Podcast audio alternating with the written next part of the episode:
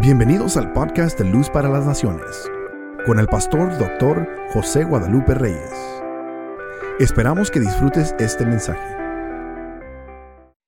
Quiero compartir algo que va a ser muy, muy benéfico para cada uno de los que estamos aquí en esta hora y también las personas que nos están viendo. Hay dos palabras muy importantes en el Nuevo Testamento. Eh, hay muchas palabras, ¿verdad? Que la, palabra de Dios es bella, pero dos palabras con mucho uso, con mucha frecuencia y también durante el ministerio de Cristo fueron muy utilizadas.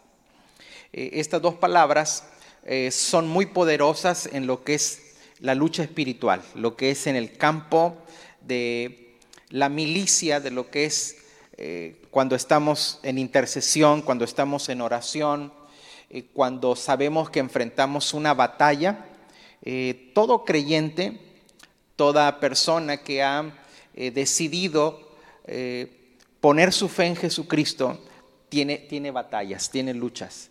estamos, de hecho, tan pronto recuerde que cuando Jesús nos rescató, fuimos trasladados de un reino a otro reino. Entonces, del reino que usted sale, o del reino que salimos, eh, somos considerados ya enemigos, adversarios.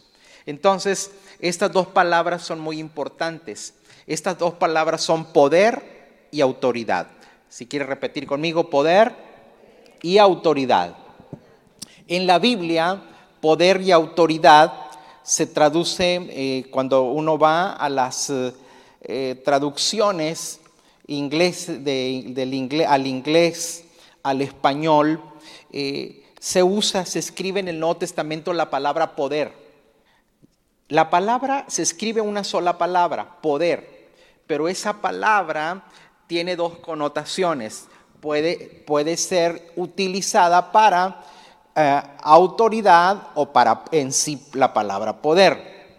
Entonces, eh, hay una escritura que quiero que le demos lectura, Hechos capítulo 10, Hechos capítulo 10, el verso 38.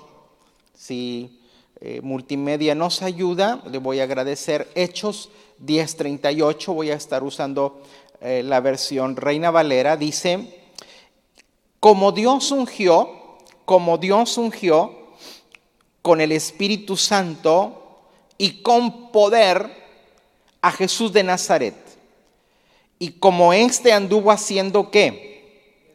Bienes y sanando a todos los oprimidos por el diablo, porque Dios estaba con él. O sea, es uno de los recuentos que hace el apóstol Pedro cuando está en la casa de Cornelio y cuando hace el relato acerca de la vida de Jesús o del ministerio de Jesús, dice que él estaba ungido con el Espíritu Santo y con poder, y ese poder hacía posible eh, hacer bienes y sanar a las personas que estaban oprimidos por el diablo. Así eh, claramente, llanamente dice la escritura. Ahora, vamos a Lucas capítulo 10, Lucas 10, el versículo 19, para que veamos otra, otra escritura.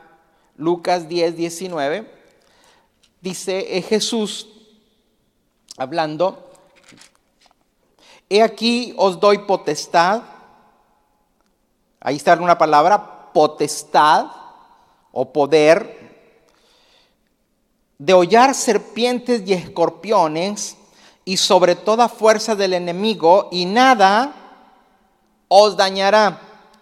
Entonces, si usted se fija, la palabra que el apóstol Pedro utilizó en el libro de los Hechos, que Jesús fue ungido con el Espíritu Santo y poder para hacer bienes y liberar a los que estaban oprimidos por el diablo, la palabra poder en el griego es dunamis, dunamis, que para nosotros en el español es la palabra dinamus, el dínamo.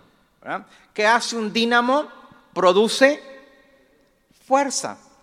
A ver, voy a, voy a hacer un comentario que mm, creo que solamente algunos van a acordarse de eso, ¿verdad? Los que son igual de viejos que yo. Eh, pero cuando, cuando eh, hoy, hoy las, eh, las bicicletas, las bicis traen todo, ¿verdad? Están equipadas con todo. Pero antes tú podías comprar una bicicleta austera, sencillita, pero tú querías ponerle luces. ¿ah? Entonces comprabas un dínamo. Era un aparatito eh, y ese aparatito se, colocaba de una forma que la rueda, cuando giraba, le, producía calor y vuelta, entonces eso generaba una corriente y tú, y, tú tenías tu bicicleta con luces. El dínamo. O sea, ¿para qué son los dínamos? Para producir energía, para producir corriente, poder. Pero aquí no está hablando de equipo o aparato, sino que el que produce poder, el que produce esa fuerza es el Espíritu Santo. La unción del Espíritu Santo que reposaba en Jesús hacía posible eh, que ocurrieran milagros y cosas sobrenaturales. ¿Está conmigo? Pero Jesús dice en Lucas eh, o el evangelista Lucas dice que Jesús le dice a los, a los discípulos, yo les doy potestad a ustedes de hollar, de pisotear las, los serpientes y las, los escorpiones. La serpiente es la figura del enemigo, del, reino espiritual, que es Satanás. Los escorpiones, eh, la Biblia utiliza el escorpión eh, como un animal que tiene figura de poder muy fuerte.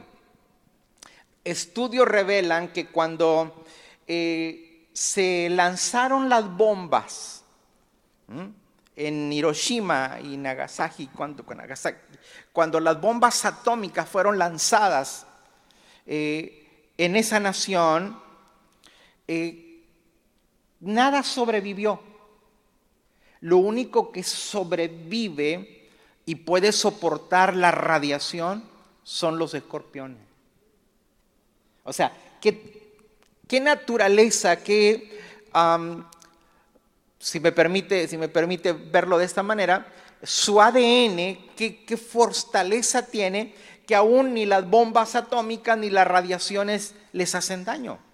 Bueno, eh, Dios dice, o sea, la escritura dice que el Señor Jesús repartió a la iglesia autoridad, le dio potestad y pone las figuras más indestructibles, que es el serpiente, la serpiente figura de Satanás y el escorpión como el animal que es, soporta cualquier tipo de ataque.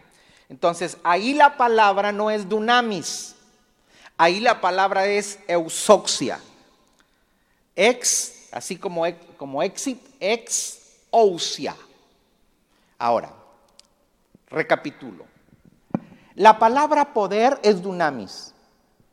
La palabra autoridad es eusousia. ¿Está conmigo? En la Biblia se escriben de una sola forma, poder o potestad. Pero cuando usted ya lee el griego, usted ve las diferencias y está hablando a qué se refiere poder o autoridad. Ahora, déjeme y se lo explico. Hay una gran diferencia. Por ejemplo, si usted a esta hora, oscuro o de día, se para frente a la carretera en, el, en pleno freeway y usted empieza a hacerle al marcarle el auto, eh, eh, el alto a los autos, ¿qué cree que puede suceder? ¿Mm? que usted quede como una estampilla, ¿verdad? ¿Por qué? Porque no le van a hacer caso. Los automovilistas lo van a evadir, lo van a insultar y otros te pueden llevar de encuentronazo. ¿Por qué? porque tú no tienes la autoridad. Y, podemos poner a, la persona más grande, más corpulenta, fuerte, grandote. Lo ponemos ahí en el freeway, como quiera se lo llevan. Pero en cambio, una persona que trabaja en el departamento de policía puede ser la persona de menor estatura. Pero si él se pone ahí y marca el alto, ¿qué cree que va a suceder? El tráfico se detiene. ¿Por qué? Porque el hombre grandulón está usando su fuerza. Y él piensa que porque está grande y eh, quizás pueda imponer, la gente le va a hacer caso. Él está utilizando su poder. En cambio, el otro está utilizando su autoridad. Porque hay una, hay la ley le da legalidad, valga la expresión, la, redundancia le da legalidad para que él porte una placa y pueda marcar el alto. Y si usted no hace caso, o si no hacemos caso, ¿qué cree que él puede hacer? Nos va a apresar. Entonces, si nosotros nos detenemos simplemente porque él nos marca el alto, nosotros estamos obedeciendo a la autoridad. Él está usando su autoridad, su ausocia. No está ejerciendo fuerza. En cambio, Él puede ejercer la fuerza si nosotros desobedecemos eso. Entonces, que quede claro la diferencia de autoridad y de poder.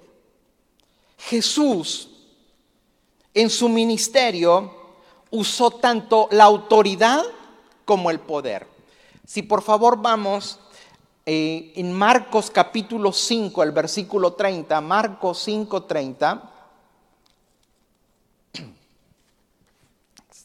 dice, luego Jesús, conociendo en sí mismo el poder que había salido de él, ¿qué salió de Jesús? Poder volviéndose a la multitud, dijo, ¿quién ha tocado mis vestidos? ¿Por qué Jesús se da cuenta que le salió poder? Porque lo tocaron. Porque lo tocaron. O sea, el poder de Dios se libera a través de las manos y el toque. Por eso en la Biblia hay ejemplos de que se imponían las manos sobre los enfermos. Jesús realizaba sanidades a través del toque. ¿Mm? El apóstol Santiago dice que a los enfermos se les unja con aceite, oren por ellos, pongan las manos sobre ellos y los enfermos sanan. Entonces, cuando uno pone las manos sobre un enfermo, usted y yo estamos haciendo uso del poder. Pero para que eso tenga funcionalidad, tenemos que estar ungidos como lo estaba Jesús. Diga conmigo, mis manos son instrumentos para liberar, para que el poder de Dios fluya y Dios se manifieste. Amén. Claro que ahorita en estos tiempos de pandemia no queremos tocar a nadie, ¿verdad? Y aún hasta en los templos tenemos medidas de, evitar el toque o, que las personas eh, se ministren por, eh, por, el protocolo de salubridad que se está desarrollando. Pero lo que le quiero decir es esto, que sus manos, mis manos, son instrumentos para liberar salud, para traer liberación a los oprimidos. Amén. Ahora, diga conmigo, el poder de Dios se libera a través de las manos y el toque. Sin embargo, la autoridad se libera a través de qué cree? Como no, no son acertijos aquí ni adivinanzas, vamos a la Biblia. Mateo 7:29, por favor. Está hablando de Jesús, porque les enseñaba como quien tiene qué? Autoridad y no como los escribas. Jesús fue, su ministerio se consideró como uno de los ministerios que lo que hablaba tenía peso. ¿Mm? Dice, no como los escribas, los escribas eran pura letra, pero Jesús hablaba eh, cuando enseñaba, perdón, cuando los escribas eran los expertos en, en Biblia, eran los estudiosos, eran los teólogos de ese tiempo, pero ellos tenían puro conocimiento. En cambio, Jesús cuando enseñaba, la gente sanaba. La gente se liberaba. Por favor, Mateo 8, del 8 al 9. Mateo 8, 8 al 9. Solamente di la palabra y mi criado qué?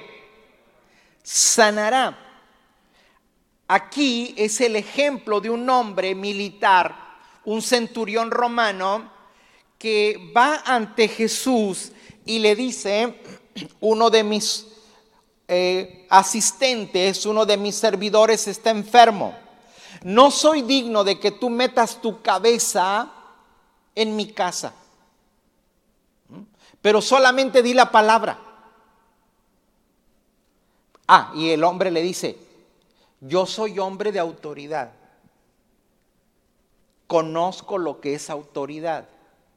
Por eso, si hay autoridad, solamente di la palabra. Entonces, fíjese bien, este hombre entendía lo que era autoridad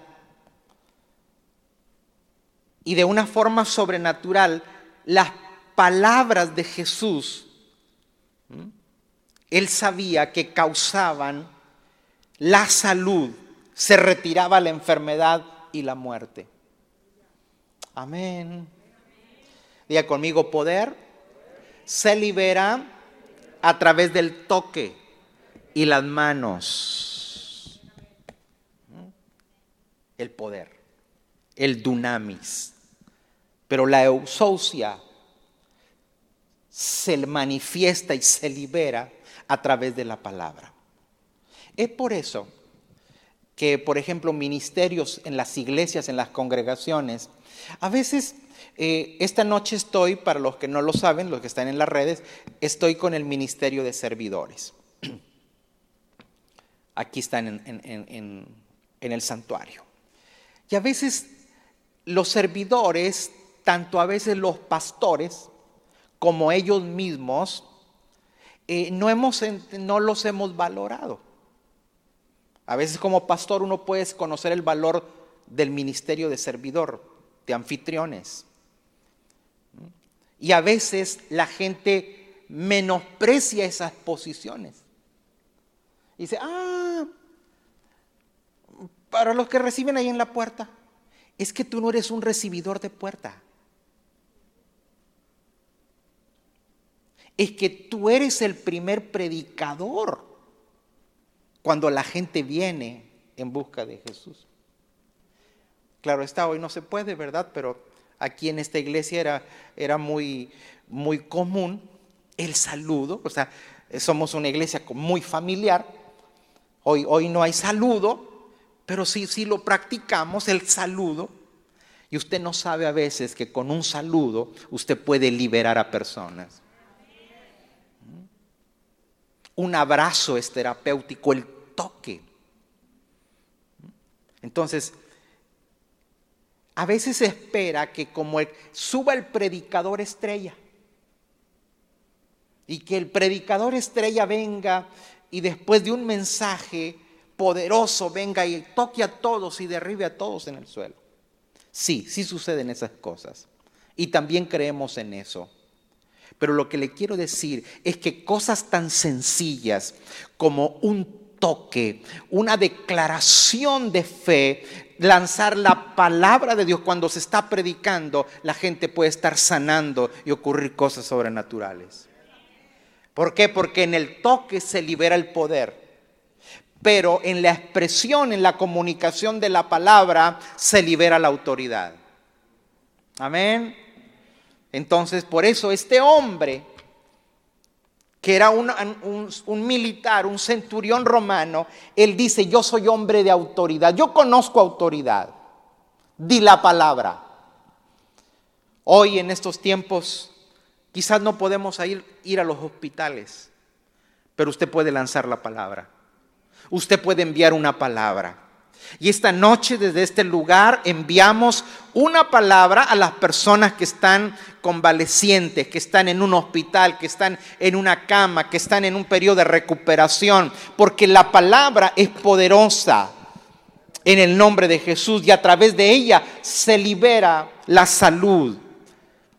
La enfermedad se va y la muerte huye. Yo pienso que el, centurión romano había leído los salmos, porque en ese tiempo los salmos ya existían, ¿eh? para el tiempo del Nuevo Testamento. Salmo 107, 20. Envió su palabra. ¿Y qué? Y lo sanó y lo libró de su ruina. Tome esa palabra para usted hoy. Tomemos esta palabra para el 2021 sé que la palabra, en la palabra de Dios, en la palabra de Cristo, se libera su autoridad y trae manifestación sobrenatural. Amén. Bien, ¿ya quedó claro? Poder es dunamis. ¿Y con qué se libera? Autoridad es eusocia. ¿Cómo se libera? Con la boca, con la palabra. Jesús hizo una transferencia de, poder y autoridad a sus seguidores. O sea, no solamente lo tenía Cristo en su ministerio, sino que se la transfirió a los que le siguen. Por favor, Mateo 18, 18. Mateo 18, 18. De cierto, de cierto os digo, que todo lo que atéis en la tierra, ¿qué? Será atado en el cielo. Y todo lo que desatéis en la tierra, será desatado en el cielo. Otra vez os digo, que si dos de vosotros se pusieren de acuerdo en la tierra acerca de cualquier cosa que pidieren, ¿qué va a suceder? Les será hecho, porque mi Padre que está en los cielos, porque donde están dos o tres congregados en mi nombre, ahí estoy yo en medio de ellos. Amén, le da gracias a Dios. Ahora, dentro del mundo cristiano, del mundo evangélico, dentro de los grupos de intercesión, la gente que le gusta orar, ah, los predicadores, usamos mucho esto. Y decimos, es que lo que atemos aquí se, se ata allá y lo que se desata aquí se desata allá. Y siempre lo hemos utilizado como para pelear con el diablo. Tal vez usted no le tocó vivir ese tiempo y qué bueno, mucho mejor. Pero donde todos se lo, eh, se lo, lo, endosaban al diablo. Y todo era culpa del diablo. Y te ato, diablo miserable. Y te ato. Eh, entonces siempre la gente vivía amarrando al diablo. Pero se le soltaba muy rápido. Pero, pero, a ver, dígale que está al lado tuyo cuando lees ese texto. No habla nada del diablo.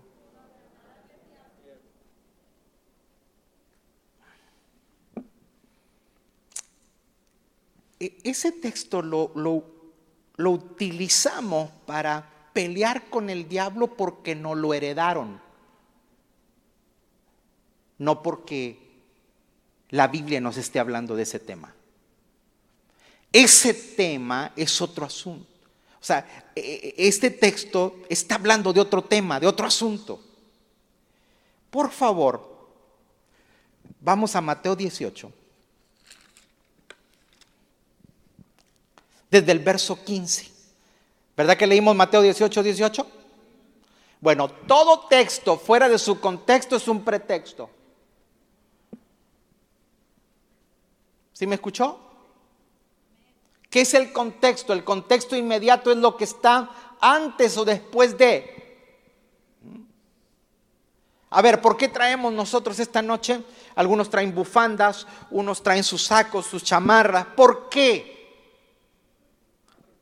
Ah, porque allá afuera está haciendo frío. Porque la temperatura ha bajado. Entonces, si nosotros hubiéramos llegado aquí en playera y shorts, primero que todo estamos fuera de cono. ¿Por qué? Porque no es ni el lugar apropiado ni la, ni la época apropiada. Entonces,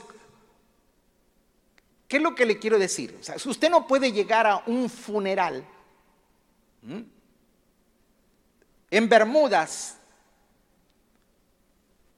eh, sí, me, sí me entiende las, las, la chancla, ¿verdad? de esas de metedera, así nada más.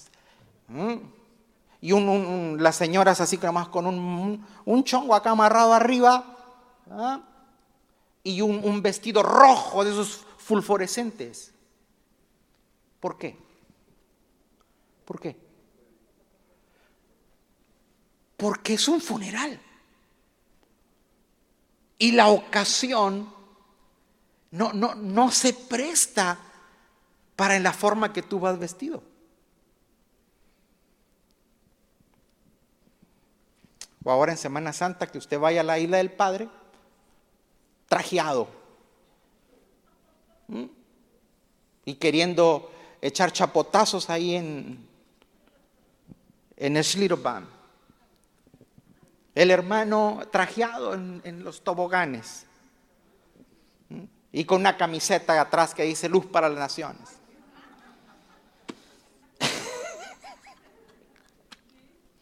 ¿Usted está fuera de qué? Está descontextualizado. Entonces aquí la gente anda peleando con el diablo. Es que lo que ato, yo te ato y espera, espera, deja, deja, deja de andar amarrando. Primero lee bien. Verso 15. Por tanto, si tu hermano peca contra ti, ve y repréndelo estando tú y él solos. ¿Las personas nos podemos ofender a uno a otro? Directamente o indirectamente. ¿Cuál es el primer paso? O sea, Mire, mire, el primer paso es ve y pídele tú una disculpa. Ve pídele una disculpa. Y si te oyere, has ganado a tu hermano. Mas si no te oyere, toma aún contigo a uno o dos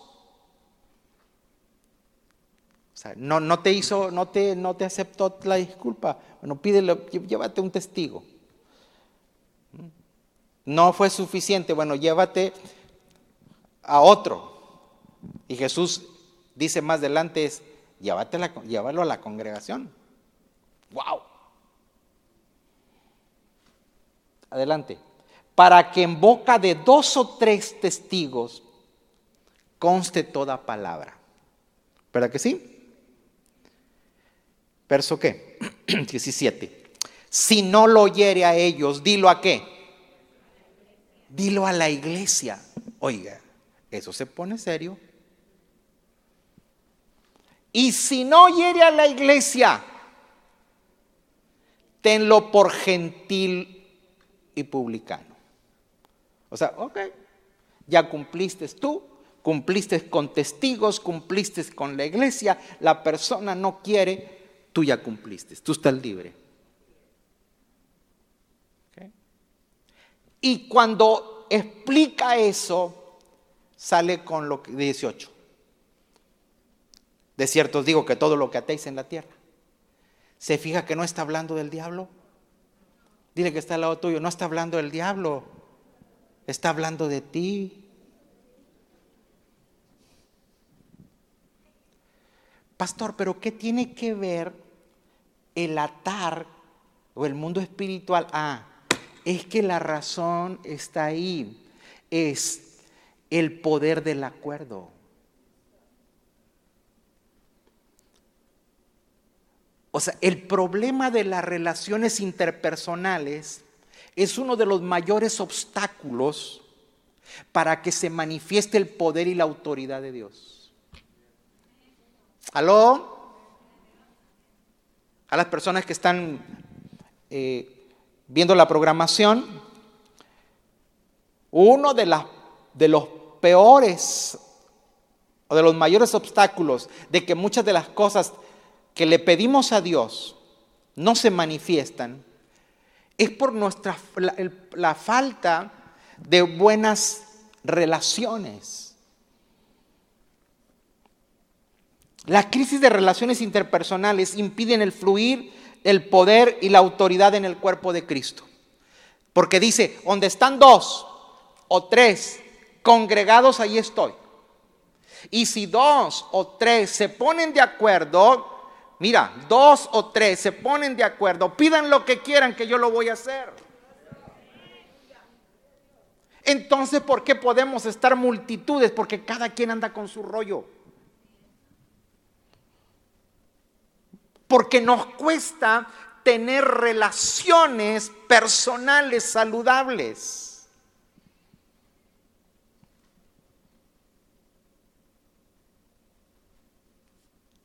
La crisis de relaciones personales impiden el fluir y el poder de Dios, la autoridad en el cuerpo de Cristo. Se lo voy a, se lo voy a demostrar con la escritura. Por favor, Job, capítulo 42, verso 10. Y quitó Jehová la aflicción de Job. Diga conmigo, Dios quita las aflicciones.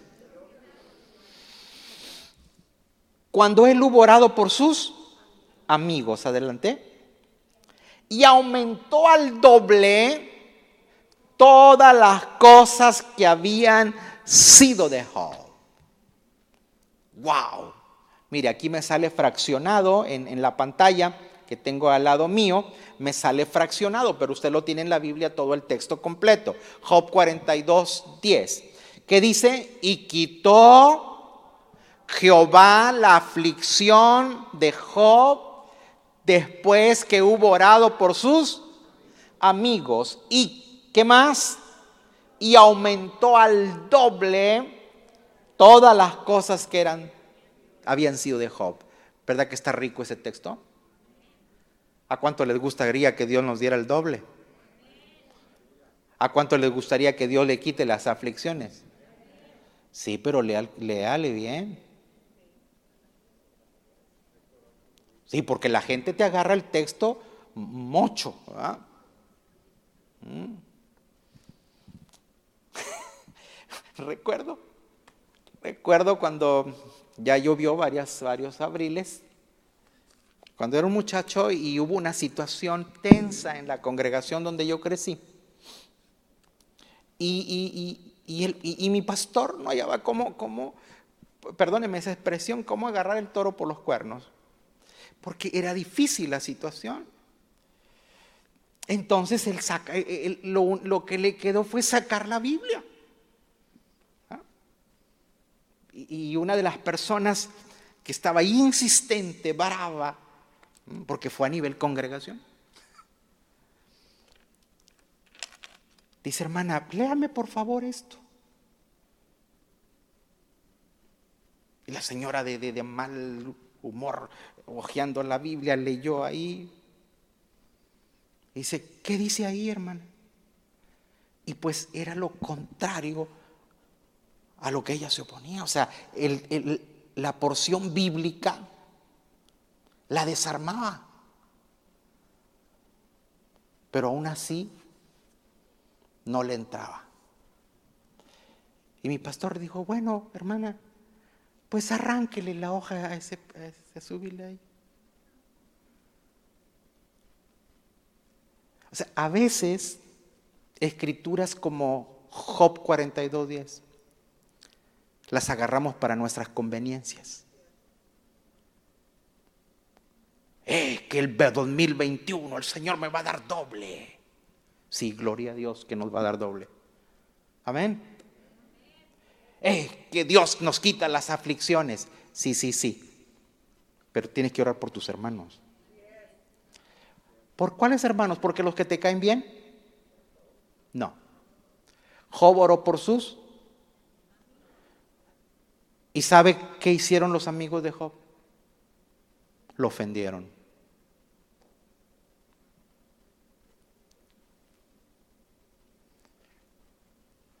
Entonces, usted está viendo que el poder de Dios puede manifestarse de una manera sorprendente. La autoridad de Dios puede liberar cosas maravillosas. Pero las malas relaciones truncan las bendiciones. Yo creo que es tiempo de revisar que hay personas por las que tenemos que orar. Porque usted dirá, pero no se lo merece. No, no es porque se lo merece, es para tu propio bien, para tu propio beneficio. Porque la Biblia claramente dice que Dios te va a dar, ¿sabes cuándo la Biblia dice que te va a regresar las cosas al doble? Cuando dice Salomón en el libro de Proverbios, cuando descubras al ladrón. Dice, si el ladrón fuese sorprendido, entonces te tendrán que regresar el doble de lo hurtado. Entonces, ¿qué es lo que le quiero decir? Usted y yo tenemos que reconocer que muchas de las cosas que se nos han sido suspendidas, robadas, hemos sido nosotros mismos. Le hemos echado la culpa al diablo. Es que el diablo la trae conmigo, es que el diablo aquello, y es que los demonios, no señores, a veces somos nosotros, eh, tenemos, o sea, sí, hay esa promesa, hay liberación de prosperidad cuando tú descubres al verdadero hurtador y puede ser nosotros mismos. Es por eso que cuando las relaciones personales son saludables, las congregaciones tienen poder y autoridad. Amén. Vamos a estar de pie los que estamos aquí en casa, aquí en la iglesia. Y los que están en sus hogares. Donde Jesús se hacía presente, había manifestación de sanidades. Hoy vivimos tiempos en que la sanidad es muy preciada. No sé si usted se acuerda, tiene que acordarse porque acaba de pasar. Qué, qué bendecidos nos sentíamos el poder contar con un sistema de salud que cualquier cosita que nos dolía corríamos al doctor. ¿Hoy usted quiere ir al hospital? Hoy nos aferramos más a la fe. Vivimos en tiempos en que se necesita la manifestación del poder de Jesús. Y yo quiero decirle a usted y a usted que nos está mirando que en sus manos se libera poder y ahí hay milagros sobrenaturales y sorprendentes. No son sus manos, no eres tú, es el poder de Dios a través de ti por la unción del Espíritu Santo. Así que si usted tiene, tiene un enfermo, póngale las manos, únjale con aceite, ore por él. Y si no lo tienes cerca, tú también puedes liberar autoridad. ¿Cómo? A través de la palabra. Entonces, si lo tenemos cerca, poder. Si lo tenemos a la distancia, autoridad. ¿Y qué podemos decir de los que estamos aquí? ¿Mm? Cuando un, grupo de, alabadores, de, de alabanza está ministrando, a través del cántico se puede estar ministrando salud. Cuando se está predicando la palabra, la palabra libera salud. ¿Mm? El toque suyo libera salud, milagros sorprendentes. Pero sobre todo, las cosas para mantener ese canal abierto es las buenas relaciones personales. Como iglesia, como hermanos en la fe. Señores, no hay nadie perfecto. ¿Se escuchó eso? ¿Mm? Si usted piensa que, que alguien tiene defectos, es que no, necesita mirarse a usted mismo. Entonces es tiempo de que despejemos el autopista para que el poder de Dios y la autoridad de Dios fluya. Este altar es para que aquí ocurran milagros sorprendentes y sobrenaturales. ¿Cómo lo vamos a hacer, pastor? Cuando me unja el Espíritu. No, cuando tú te pongas en buena amistad con tus hermanos. ¿Mm? Sube cuando hay una buena relación. Bien. Dile que está al lado tuyo. El poder de Dios va a fluir y nuestras oraciones no van a ser obstaculizadas. Última, última Mateo 5:23, porfa. Mateo 5:23.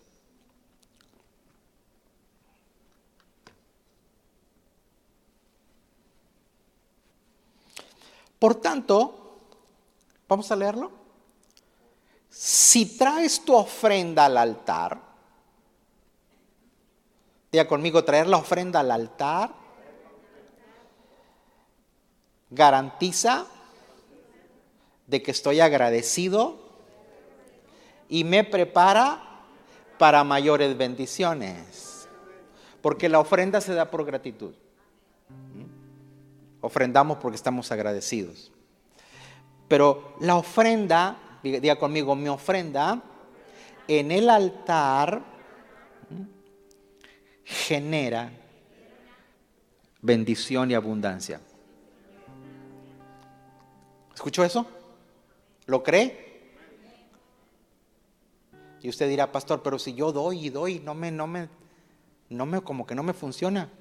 Es que hay un problema. Porque estamos viniendo al altar. Y ahí dice, ¿te acuerdas que tu hermano tiene algo contra? ¿Contra? Ti. Más, mi hijo. Dale. 24. Deja ahí tu ofrenda delante del altar. O sea, no se pase tampoco de vivo, ¿eh? Ay, pues es que me acordé, no, pues hasta que no le pida perdón no la doy. No, no, no. Dice Jesús, deja tu ofrenda ahí en el altar. Pero regrésate, anda y reconcíliate primero con tu hermano.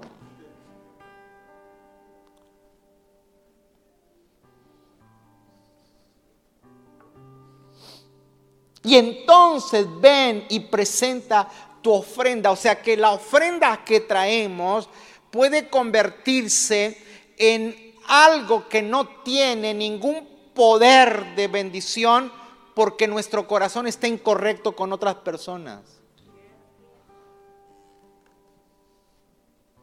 Es por eso, mire, que Job, cuando oró por sus amigos, dice que los que le trajeron cosas fueron sus amigos. sea, ¿qué arregló primero? Usted, usted dirá, es que a Job le vino el borbollón de bendición, es que le vino la doble unción. Él no tenía nada.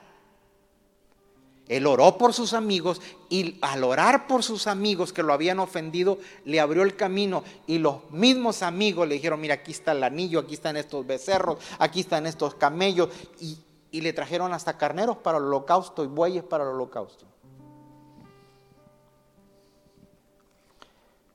Mateo 6, 14 y 15 y es la última.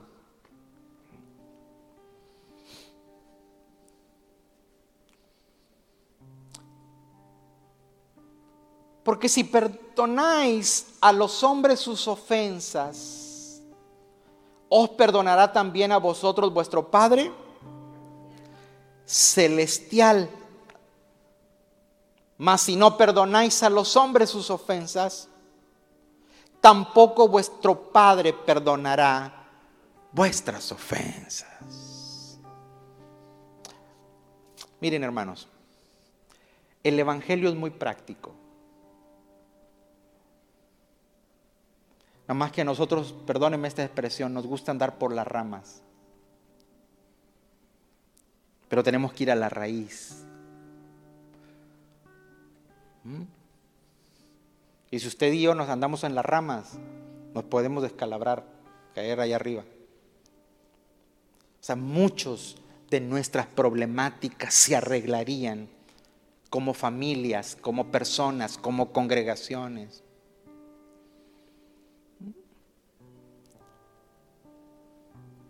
Es más, como naciones.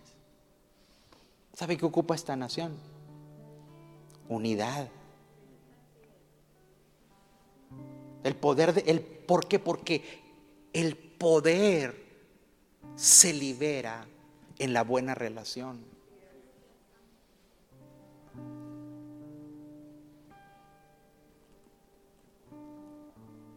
Diga conmigo, yo quiero que se manifieste la salud, la liberación, doble bendición, que se vaya la aflicción y quiero estar libre de pecado. ¿Cuándo sucede eso? Cuando tenemos el corazón correcto para con nuestro hermano.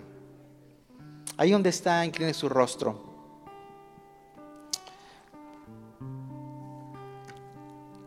Incline su rostro y medite.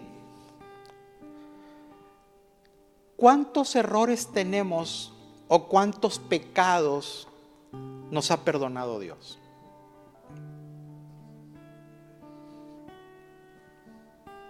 ¿De cuántas cosas Dios ha tenido que perdonarnos? Y aún así,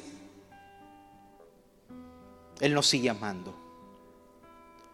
Si tú quieres el perdón de Dios, Jesús dice, perdona a tu hermano. Ponte de acuerdo con tu hermano. Ora por tu hermano.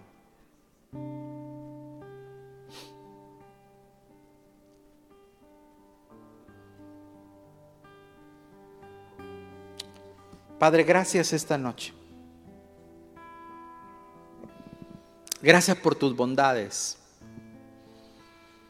Porque sabemos que tú eres un Dios de paz, un Dios de amor, un Dios de perdón. Y en esta noche, Señor, queremos despejar el camino para que tú te manifiestes de una manera sorprendente, donde milagros sorprendentes ocurran. Señor, queremos, queremos ser testigos donde nuestros altares son el escenario de poderosos milagros y sorprendentes. Señor, queremos donde tus hijos experimenten que por las calles que transitan, las personas que conocen, donde hicieron una oración, la oración sanó a los enfermos, liberó a los que estaban oprimidos. Señor, queremos oír de que las personas por las que oramos fueron sanas porque queremos que tu poder y tu autoridad se manifieste. Pero tú nos dices algo. Tú nos dices algo. El poder del acuerdo. Ponte de acuerdo con tu hermano. Uno en Cristo. Gracias Dios. Mm.